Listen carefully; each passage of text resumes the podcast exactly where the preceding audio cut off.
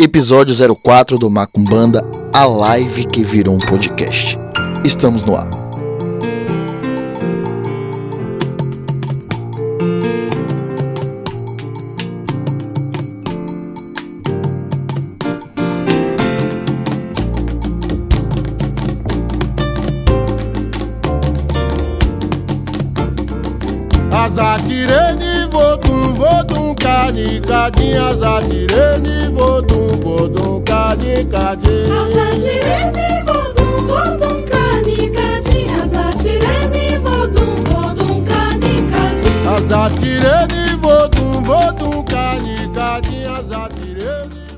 Frequentemente chegava até Oxalá os feitos do Orixá Exu e toda a sua fama de inteligente, perpicaz e interverente. Desafiado frequentemente, ninguém conseguia vencer uma aposta ou disputa com esse Orixá Exu. Oxalá, duvidando de toda essa fama, gritou aos quatro cantos que tinha certeza de ser Exu só esperto que enganava tolos. E resolveu que iria provar que Exu não era tudo isso, que se falavam dele. Oxalá então mandou chamar Exu em seu palácio. Assim que chegou ao palácio de Oxalá, Exu foi muito bem recebido e logo levado à presença de Oxalá, que desafiou Exu que lhe servisse o melhor prato do mundo. Exu prontamente aceitou o desafio. Foi então direto ao mercado da cidade. Trouxe a metade do estoque de toda a língua bovina. Cozinhou, fez o melhor tempero e deu ao Oxalá. Que ao provar a comida, viu que o rapaz era realmente excepcional e entendia das coisas. Aquilo era realmente delicioso. E assim, Oxalá se fartou até não mais conseguir olhar para a comida. Ainda decidido a provar que poderia vencer a perpicácia de Exu, Oxalá em seguida pediu a ele que ele trouxesse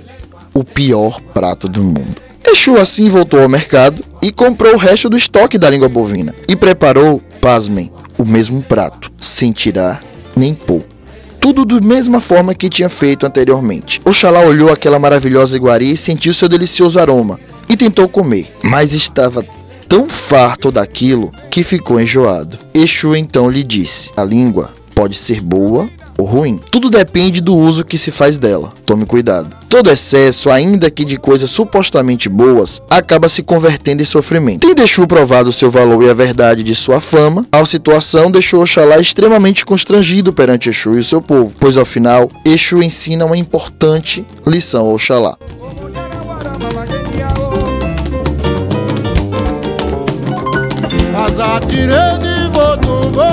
kani kadi azadire ni kodun kodun kani kani.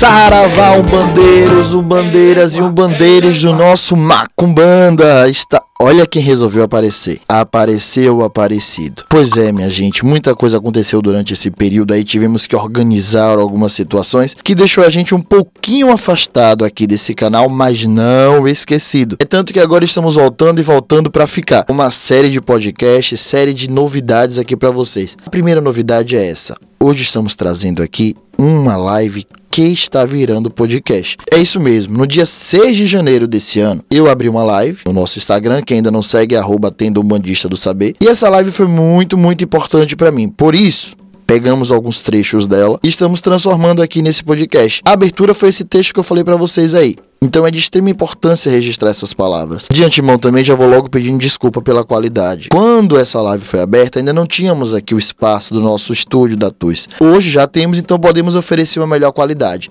Mas, excepcionalmente, esse podcast, enquanto corre os áudios dessa live, nós fizemos um tratamento, tá bem bacaninha e dá para ouvir e registrar essas palavras aí. Outra novidade é que não vamos parar por aí, né? São duas lives que vão virar podcast e vem aí uma série de novos episódios.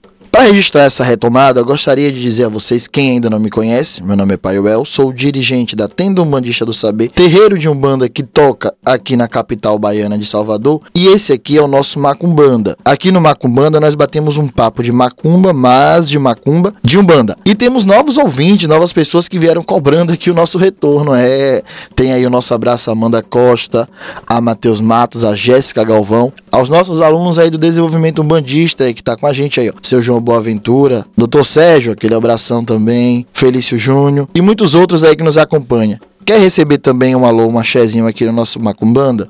Corre lá na nossa página do Instagram e bota lá, ó, ouviu Macumbanda. Fala a cidade de onde você fala, seu nome completo e diz que você quer no próximo episódio. Um grande beijo, um grande abraço aí que a gente vai estar aqui falando de você, tá? Uma outra grande novidade é que o nosso terreiro está anunciando aí o arroba voz de Benguela. Quem ainda não conhece o arroba voz de Benguela, fica ligadinho que no próximo episódio Elivan Reis vai estar aqui comigo falar um pouquinho sobre o Voz de Benguela. E quem ainda não segue a nossa página, vai lá também, arroba Voz de Benguela clica lá e segue. É um movimento que o nosso terreiro vem fazendo para resgatar aí políticas sociais dentro do nosso terreiro, trazer a política para nós e fazer alguns movimentos para dar voz àqueles que são vistos como minoria por aqueles que ainda infelizmente não poder nos ver como um nada. Mas nós vamos mostrar que esse nada é o tudo. E o Voz de Benguela tá aí para isso. Então, é isso. Seguindo o ensinamento de Exu, vamos provar um pouquinho mais do que a nossa língua tem para nos dar?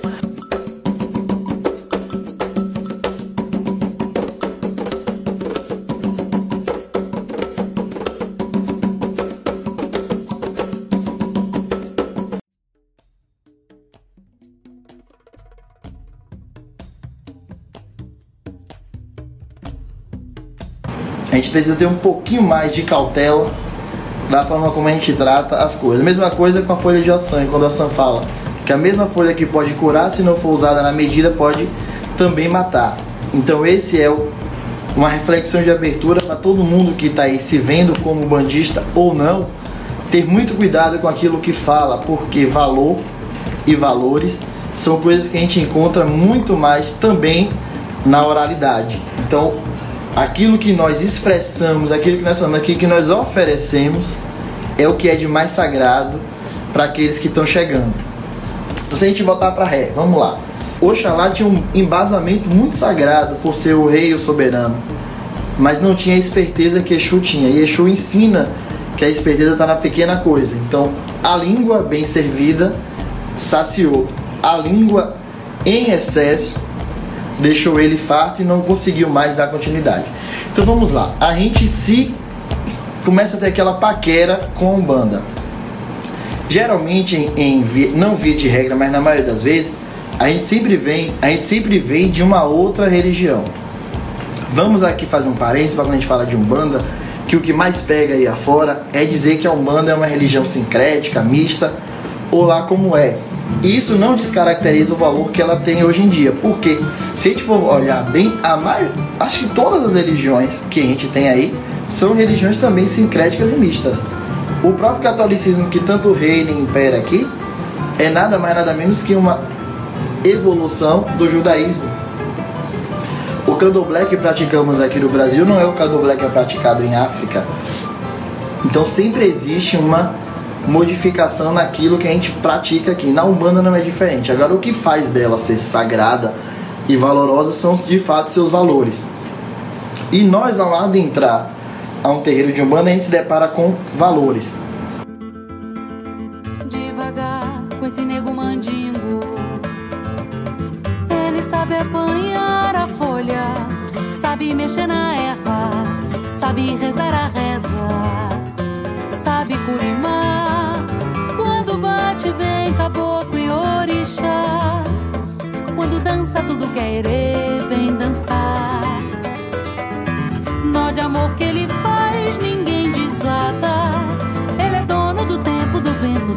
da mata.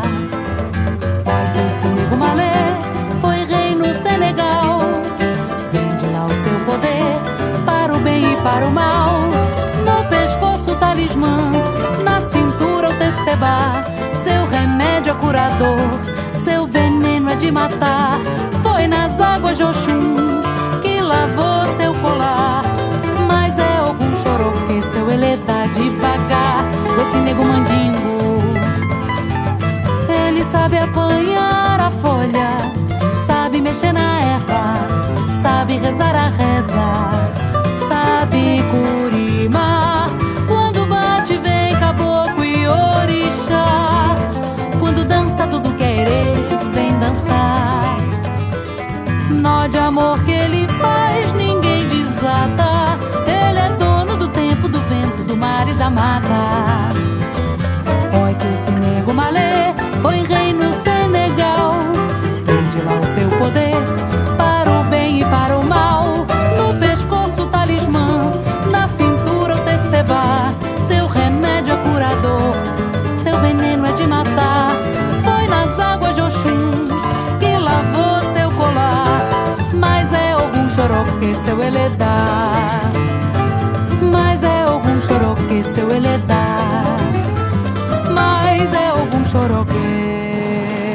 O que, eu quero falar aqui a vocês é o seguinte: quando a gente fala de valor, é de fato aquilo que você tem enraizado na sua frente. Quando alguém te pergunta hoje qual é a sua religião, você bate no peito, enche e diz: Não sou um bandista? Será se temos essa ousadia de dizer sou um bandista ou ainda temos aquela dúvida, aquele enraizado? Quando a gente convida alguém para vir conhecer o nosso terreiro, diga aqui pelos meus filhos que tanto convida terreiro, quando fala bem assim, vem que a pessoa fala umbanda, é daqueles que diz calma, gente, não é igual a candomblé que faz matança não, lá tem Jesus também. É desse valor que eu quero falar. Quando nós temos a ousadia de conhecer, conhecer a nossa religião e dela fazer a sua essência de valor. Somos hoje uma parcela de 0,3% da sociedade que se declara um bandista. Infelizmente, esse 0,3 está se dividindo por questão de comportamentos de oralidade. Muitos estão aí dizendo que Umbanda é isso, que a Umbanda é aquilo, e outros ainda falam minha Umbanda. Isso aí apenas seleciona ela em vertentes, tá? Essas vertentes não devem desqualificar o valor que ela traz, que ela tem que ter. E quais são esses valores, Well? Vamos lá. A gente começa a conhecer Umbanda. Qual o primeiro impacto que a gente tem na entrada? Na entrada nós temos já aquele aspecto, no, no entrar já se assusta por ver que as pessoas estão ali saudando uma entidade que lá fora é demonizada, diabolizada, é tratada como demônio. A vocês que estão sendo um bandista, vamos dizer o seguinte: o diabo, o demônio, não é uma figura importante para nossa crença. Por isso, a esse nós não devemos dar valor. Quem cria o diabo? Quem é o diabo? É aquele que não aceitou o reinado de Deus, quis tomar o lugar dele de qualquer jeito, não aceitou ser o que é e é derrubado nas profundezas. Nós não, nós temos Olorum, Olodumare, Tupã, Zambi, como a gente gosta de chamar, como um arquiteto da nossa energia, um arquiteto do nosso planeta, um arquiteto do nosso universo. Então, momento nenhum, nenhuma das entidades da, de África, Umbanda, Candomblé, nenhuma dessa galera que está aqui com a gente quis tomar o lugar de Deus. Ao contrário, temos como um não como assessores, mas como o próprio Deus dividido em suas essências naturais. Então, para nós, essa figura dali da porta, que é o diabo, já nem vale mais a pena a gente debater. Então, a gente já precisa criar um outro valor aí em cima disso aí. Ah, é o diabo, então conheça Exu, para você ver a diferença entre Exu e diabo. Então, a partir daí, a gente já cria uma outra visão de valor. Né? Adentramos com aquele aspecto curioso, aquela curiosidade. E, e, e, temos ali dentro na assistência, no nosso primeiro contato, a visão de que a Umbanda é a incorporação em si. Que a Umbanda é aquilo que a gente fala como o acesso dos espíritos para a prática da caridade. E nós vimos apenas o espírito como a prática da caridade e esquece que o espírito precisa e depende do mecânico para aquele trabalho. Então nós estamos ali fazendo e cumprindo a prática do amor, que talvez seja a maior, reflexo, maior reflexo daquilo que é caridade. Então precisamos entender que a Umbanda não se resume na incorporação. E que hoje nós pedimos até que isso seja também revisto. A gente tem que entrar dentro do terreiro e rever. Por que, que eu estou dizendo isso a vocês que estão aqui me acompanhando? Porque vocês é que estão trazendo pessoas para a religião a nossa intenção aqui não é, pelo menos eu digo aqui na tenda e creio que a maioria dos que estão aqui presentes, como sacerdote também tem essa ideia, nossa intenção não é converter ninguém a Umbanda. A gente não quer converter. Nós não estamos aí nos pontos de ônibus gritando, não estamos colocando placas e outdoor dizendo que está voltando isso aquilo que se converta, ao contrário. A gente quer cuidar daqueles que entenderam que ser Umbanda é, acima de tudo, um potencial de vida. Foi o que eu falei no texto introdutório ontem. Quando a gente aceita um banda, a gente não está aceitando apenas um viés religioso. Quando a gente aceita um banda, tem que entender que estamos adentrando também a um viés sociopolítico. Não cabe a mim ficar num discurso apenas de sagrado e esquecendo que o sagrado vai além daquilo que eu tô ali batendo cabeça e pau. Eu dei até vários exemplos quando eu disse eu sou capaz de estar tá batendo um pau para uma pombagira, louvando, saudando, esperando ela para louvar e agradecer. Adoro quando uma cabocla chega dando o seu ir lá e botando aquela força feminina. E quando chega em casa tem um parente que não está querendo pagar assistência financeira a um filho, abandonando, e dá apoio a ele. É, não paga mesmo não, é para a mãe se sustentar. E às vezes é um mísero valor que está sendo pedido. A gente é capaz de ficar aqui acendendo vela, charuto, batendo cabeça no colo de um preto velho e é capaz de, quando chega em casa, lembrar daquele velhinho que abandonaram lá no asilo. Então, o valor que a Umbanda tem é a mensagem que ela produz nos seus adeptos, não a conversão que ela causa nas pessoas. Até porque, se a gente for falar de conversão, é uma coisa muito, eu digo assim, até agressiva, porque conversão parece até uma forma agressiva de desenculturar a pessoa e colocar uma cultura nova. Eu prefiro até que a pessoa conheça, se aproxime e se apaixone, como foi comigo. Eu me aproximei, comecei a conhecer, comecei a conviver e ali sim eu fiz a escolha de ser e de ali estar. Porque eu, e hoje eu entendo que os valores que eu aprendi logo no início são valores até um pouco invocados no que a gente entende como umbanda hoje. Eu vim de uma religião católica, conheci um pouco o candomblé, nunca conheci um centro espírita vim conhecer o centro espírita dentro do terreiro de Umbanda. Eu conheci como se faz espiritismo dentro do terreiro de Umbanda. Conheci uma pessoa que tem uma caminhada de mais de 30 anos dentro de Umbanda que está me falando que o que eu tenho que estudar dentro do terreiro de Umbanda são exclusivamente as obras de Allan Kardec. Não desmerecendo aqui as obras desse, desse ser muito importante também para o estudo de mediunidade. Mas o terreiro de Umbanda é Umbanda, Kardecismo é Kardecismo. Eu acredito sim, não falem mal da Umbanda perto de mim.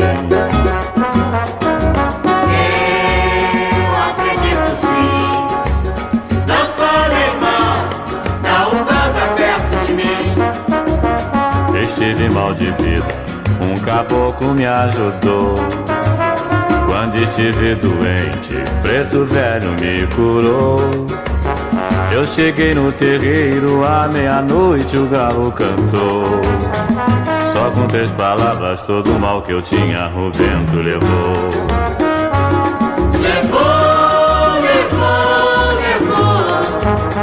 Agradeço a Umbanda, a Umbanda me salvou.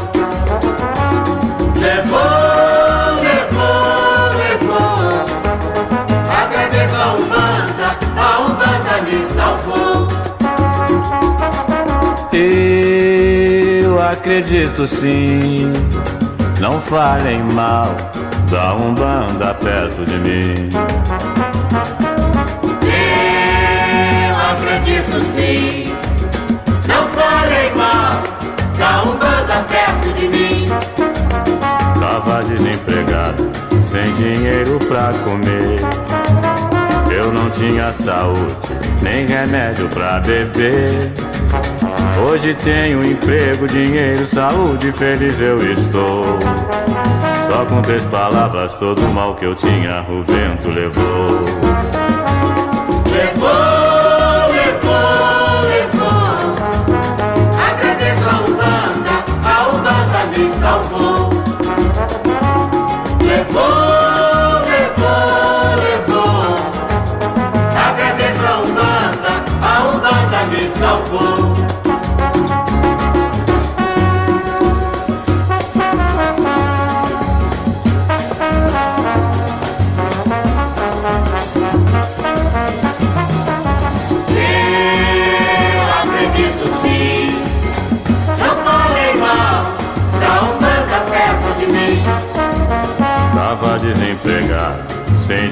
Pra comer. Eu não tinha saúde, nem remédio pra beber. Hoje tenho emprego, dinheiro, saúde, feliz eu estou. Só com três palavras, todo o mal que eu tinha, o vento levou. Se você vem de uma vertente diferente da. Se você vem de uma religião diferente da Umbanda, o ideal primeiro é você chegar e conhecer. Então tirem da frente a palavra, ah, eu me converti para Umbanda. Isso pra gente até não, pra gente não serve. Primeiro, aceite conhecer, aceite viver os valores que ela oferece. E ao falar de entidades, como eu disse, não pensem também que a Umbanda é apenas uma religião para consulta, gente. Ela é uma religião para obras.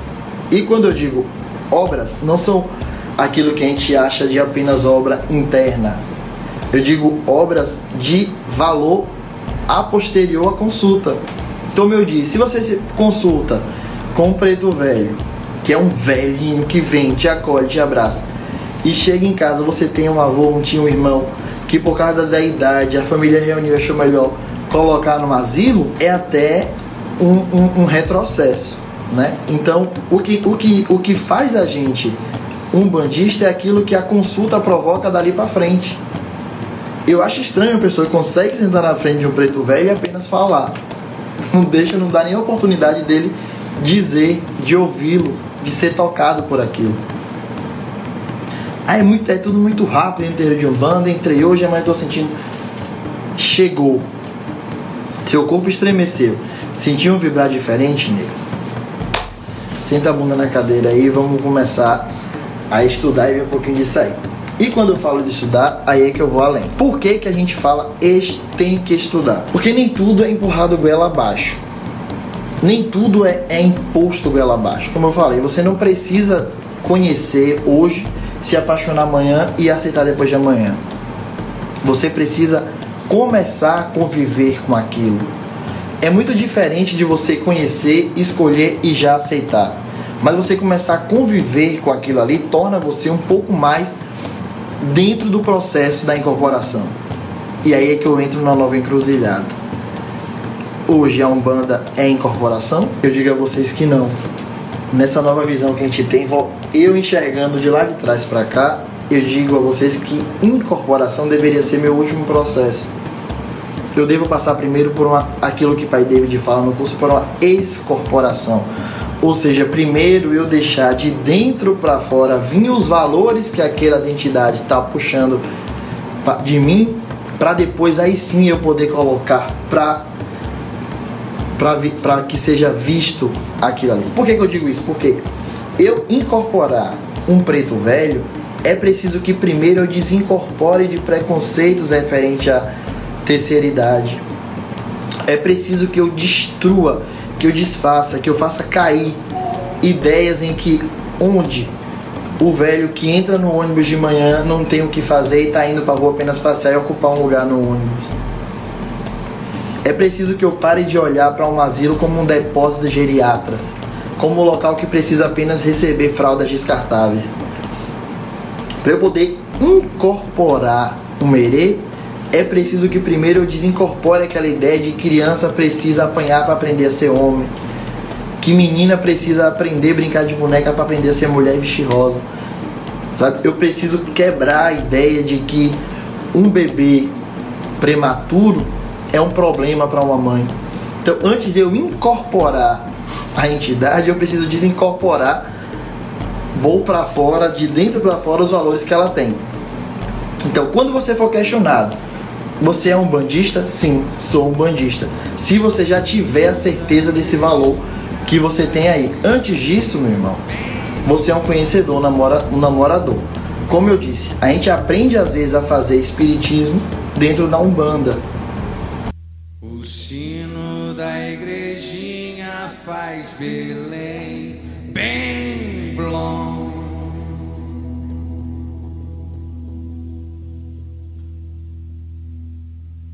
Deu meia-noite, o galo já cantou.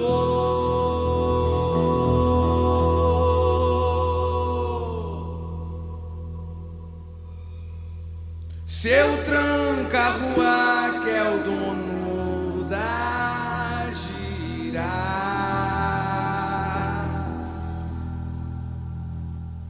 Oi, corre, gira que algum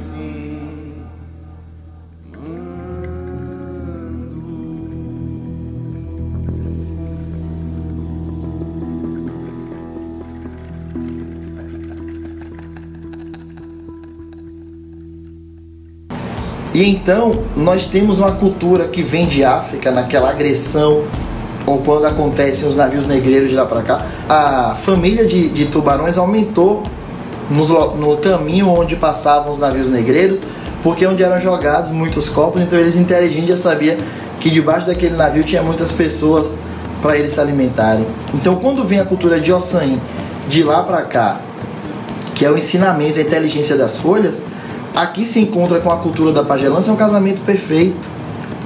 Se eu ainda tenho medo de dizer que eu sou um bandista, eu ainda não entendi o que é ser um bandista. Se você escolheu ser um banda, você escolheu viver uma nova realidade daquilo que é sagrado.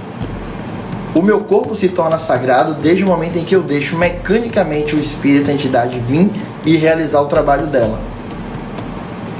A minha voz, a minha oralidade se torna sagrada desde o momento que eu permito que a entidade use dela para fazer o trabalho dela. Por isso que a gente começou falando da língua de Exu com Xalá. Que a gente tem que usar tudo na medida. Então a gente não, a gente não pode ir de, de contra aos valores que, é- que nos é oferecido. Ah, mas na minha casa Pombagira Exu não pode incorporar. Se aquela casa não compete o valor que você tem, é uma falta de respeito você manter um vínculo com ela. Você tem que ser educado, cortês, enxergar para a dirigência da casa e dizer, infelizmente, os meus valores não estão se batendo com os seus valores. Isso não quer dizer que a casa é uma casa ruim. Não, porque ela deve alimentar a fé de outras pessoas. Isso é importante. Então é importante você deixar claro para a dirigência, se despedir e ir de encontro àquilo que responda aos seus valores.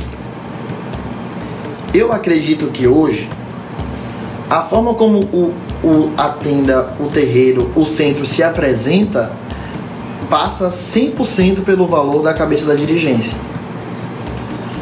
É errado fazer dessa forma? Não. É correto também? Não sei te dizer. Mas para a nossa visão hoje de valor dentro da Umbanda, olhando ela de trás para frente, é uma agressão eu dizer que, que Santa Bárbara é Yansan e que Oxalá é Jesus. Porque por mais que tenham qualidades parecidas, cada um vibra numa cultura diferente. Cada um vibra uma, uma religiosidade diferente. Eles podem se aproximar? Podem, mas não podem se substituir, tá? Eu não posso chegar na tenda hoje e dizer que eu vou substituir a partir de agora Ogum por São Jorge. Até porque a história do sincretismo era um pouco agressiva com a, com a nossa comunidade negra.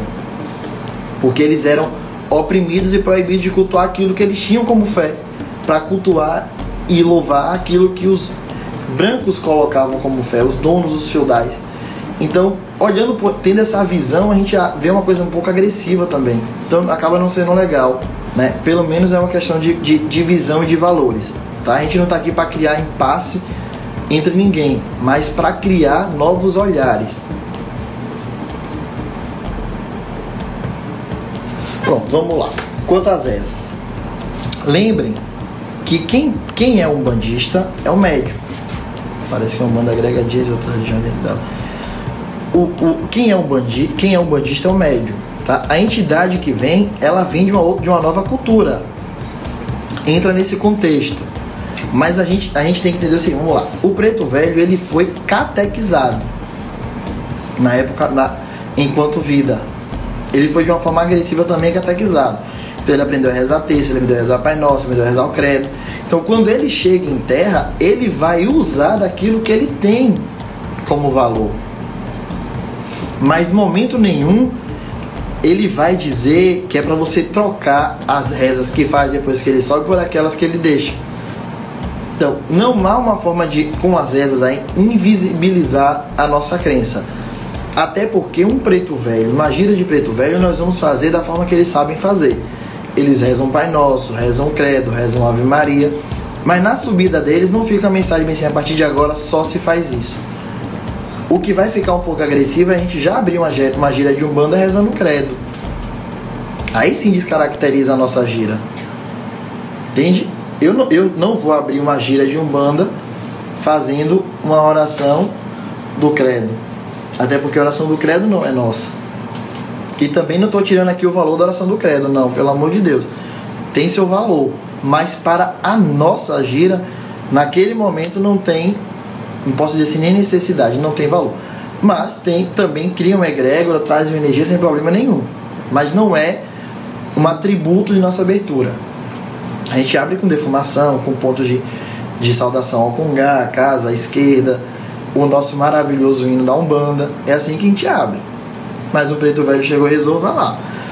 Existiu naquele período e existe hoje. Então, no momento em que eu ainda cultuo essa ideia de que o sincretismo é necessário para a durabilidade de uma, de uma, de uma crença, eu estou sendo mais uma vez agressor.